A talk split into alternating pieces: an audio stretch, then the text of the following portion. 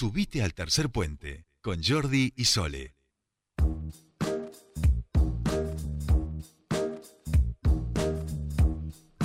Continuamos con Tercer Puente y ahora sí nuestro espacio de alimentación saludable.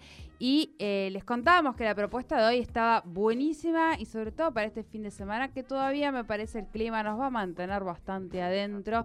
Eh, y estamos hablando de pochoclos. eh, no recuerdo el nombre exacto, exacto. A ver si le vamos a preguntar a Ángeles, que ya está en comunicación con nosotros. Ángeles, ¿cómo va? Bienvenida a tu espacio. Hola Sole, ¿cómo estás? Buenas tardes. Especiados era la ¿Cómo palabra. estamos, Se me Ángeles? había ido de la Especiados. cabeza. Hola Jordi. Especiados, exactamente. ¿Cómo estás? especiados era el título de la Ahí está. No me- no, se me ha ido de la, de, de la cabeza la palabra especiados y no, no, no, no salía. Eh, yo he probado en alguna oportunidad, no con estos ingredientes que has mandado, eh, y me parece que está muy bueno. Sí, mira, la idea surge eh, en principio de hacer algo diferente y de incorporar eh, la cúrcuma principalmente, que está dentro del listado de ingredientes y que es algo que es difícil de, de incorporar en las preparaciones porque las tiñen, ¿cierto? Todo lo que le pongamos cúrcuma eh, se tiñe de amarillo y a veces la gente por el color directamente dice, no, eso a mí no me gusta. Eh, y la cúrcuma tiene un montón de propiedades. eh, perdón mi ignorancia absoluta Sí. y profunda con A lo ver. que voy a... O sea, la cúrcuma no es eh, el azafrán, digamos. No. no, no, no, No, no. Tiene como un color como el azafrán, pero no tiene nada que ver con el sabor Bien, del bien, bien. azafrán. Claro, el azafrán son los pistilos de una flor y la cúrcuma es una raíz, un rizoma. Ay, se, se nos Sí. fue. Se nos fue Ángeles. Ángeles se nos la Sí, llevó, se la fue llevó abducida el- por una raíz. Sí. Eh, bueno, es una pregunta que capaz a- alguna de la audiencia tampoco desconocía. Yo porque dije amarillo, amarillo como el azafrán, no, digamos. no, ¿no? se- pero vienen, se le de, pone vienen de, de, de a la paella. distintas. Creo que de la cúrcuma, no, yo no quiero meter la pata, me- pero me Sí. parece que la cúrcuma... No la meta a la pata que ya bastante está No, no, que pobrecita. está mal, la- claro, claro. Eh, No la cúrcuma me parece que es más bien eh, como si fuera una raíz, pero, o sea, es una planta que viene de una raíz. O sea, el, el condimento viene de una raíz, perdón. Claro, la claro. raíz de una claro. planta. No, eso No, se, se- Eh, se entiende, audiencia, ¿no? la Eh, raíz. La raíz, bueno, pero es como cuando uno, eh, por ejemplo, ya estamos al aire con, con Ángeles Ángeles, te, te había sido, se te alguien... Me fui. Es un Sí. pescado la Me cúrcuma. No. No es un pescado, la cúrcuma no, No, es un Yo pescado. le estaba diciendo que es como una raíz, ¿no es cierto? Al estilo, chicos, hoy tengo el vocabulario. Es un rizoma, Eh, se es me un ido. rizoma como el jengibre. Eso, el Ah, jengibre, gracias. El jengibre es un pero rizoma. no se me escuchó, me quedé hablando sola. Claro, Ah. claro, claro. El rizoma, eh, como, como el de, de Leuci Guattari, digamos, los filósofos. Ay, ahí. Ahí, la se No, lleva no, no sé, no. al Eh, postestructuralismo. también no no, se preocupen. Bueno, un rizoma perfecto, siga usted, Ángeles. Claro, en este caso vamos a utilizar la cúrcuma molida o en polvo eh, para esta receta, pero ya se consigue, en algunas verdulerías se consigue la cúrcuma fresca y está buenísima poder incorporarla a las recetas. La cúrcuma es antiparasitaria, antimicótica, es buena para mejorar la digestión, se pueden hacer té, aguas saborizadas, un montón de cosas. Pero bueno, hay que estar preparados para eso, ¿no? Que tiña todo y tiene un, un sabor característico que, como vos preguntabas al principio, Jordi, está muy presente en los colorantes alimentarios. Viste que eh, viene, en- ¿cómo se llama esto? Color eh, color para la paella o, o algo así. la verdad, Colorante, lo sí. En, en- por eso decía que en España se- a la paella se le pone el azafrán.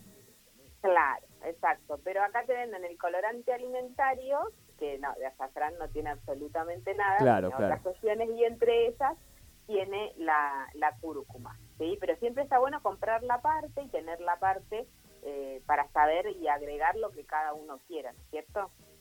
Totalmente. Bueno, y en este caso, em, yo eh, preparé la receta y ahora que la estaba leyendo pensaba que si las personas hipertensas quieren hacer esta receta, la pueden hacer y la pueden comer y simplemente eliminan la sal marina. Todo lo demás Claro. este, lo pueden, y está buenísimo porque el- los pochoclos o, o las palomitas de maíz eh, son un snack que es recontra saludable. Tiene bajísima eh, proporción de, de calorías Eh, y en este caso las podemos, los podemos saborizar con algo que no aporta eh, ni calorías y en este caso tampoco eh, sal si, sacáramos la sal, ¿sí? porque a veces uno dice pochoclo pero están bañados en caramelo o súper saturados de sal, no serían tan saludables en este caso. Pero bueno, lo que vamos a necesitar para esta receta es eh, maíz pisingallo media taza, esto es como para que utilicen una cacerola tamaño mediano en casa. Después ustedes multiplican Es, la es importante igual el tamaño que vos estás dando porque yo quiero decirles, eh, en mi caso tenemos el gran problema de que creen Sí. que nunca va a alcanzar, ¿no?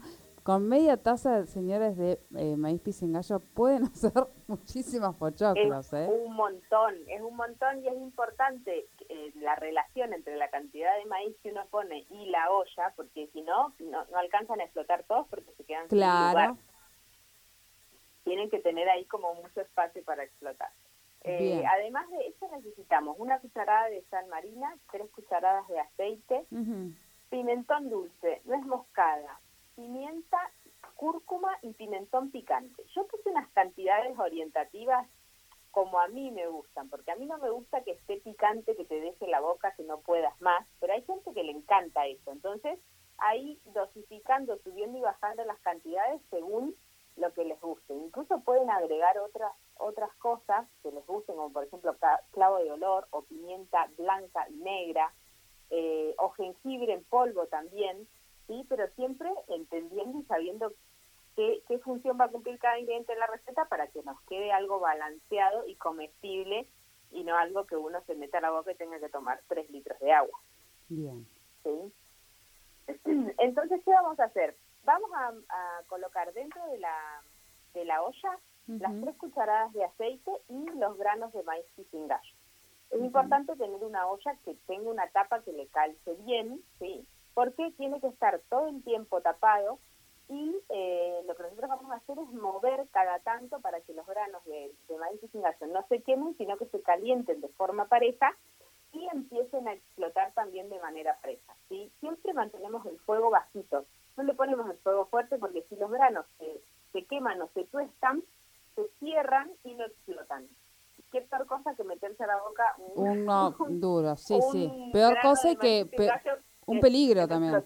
Eso iba a decir, yo conozco gente que ha, ha mordido, se le ha partido muelas, se las ha tragado, Exacto. muerte, todo, ¿eh? Entonces, por eso es importante fuego bajito y mover este, todo el tiempo la olla para que se vayan calentando de manera pareja y de esa manera vamos a lograr que exploten todos los, los granos de maíz. Y por otro lado, otra cosa que es importante es todas estas especias que nosotros decidimos utilizar, ponerlas en un platito o en alguna cacerita chiquita y tenerlos ya mezclados. ¿Por qué? Porque cuando los granos empiezan a explotar, nosotros tenemos que levantar un poquito la tapa de la olla y tirar el contenido adentro. ¿Por qué no hacerlo desde el principio? Porque las especies se van a terminar quemando y nos van a quedar eh, con un sabor un poco más amargo y probablemente un color más oscuro los pochoclos. ¿sí?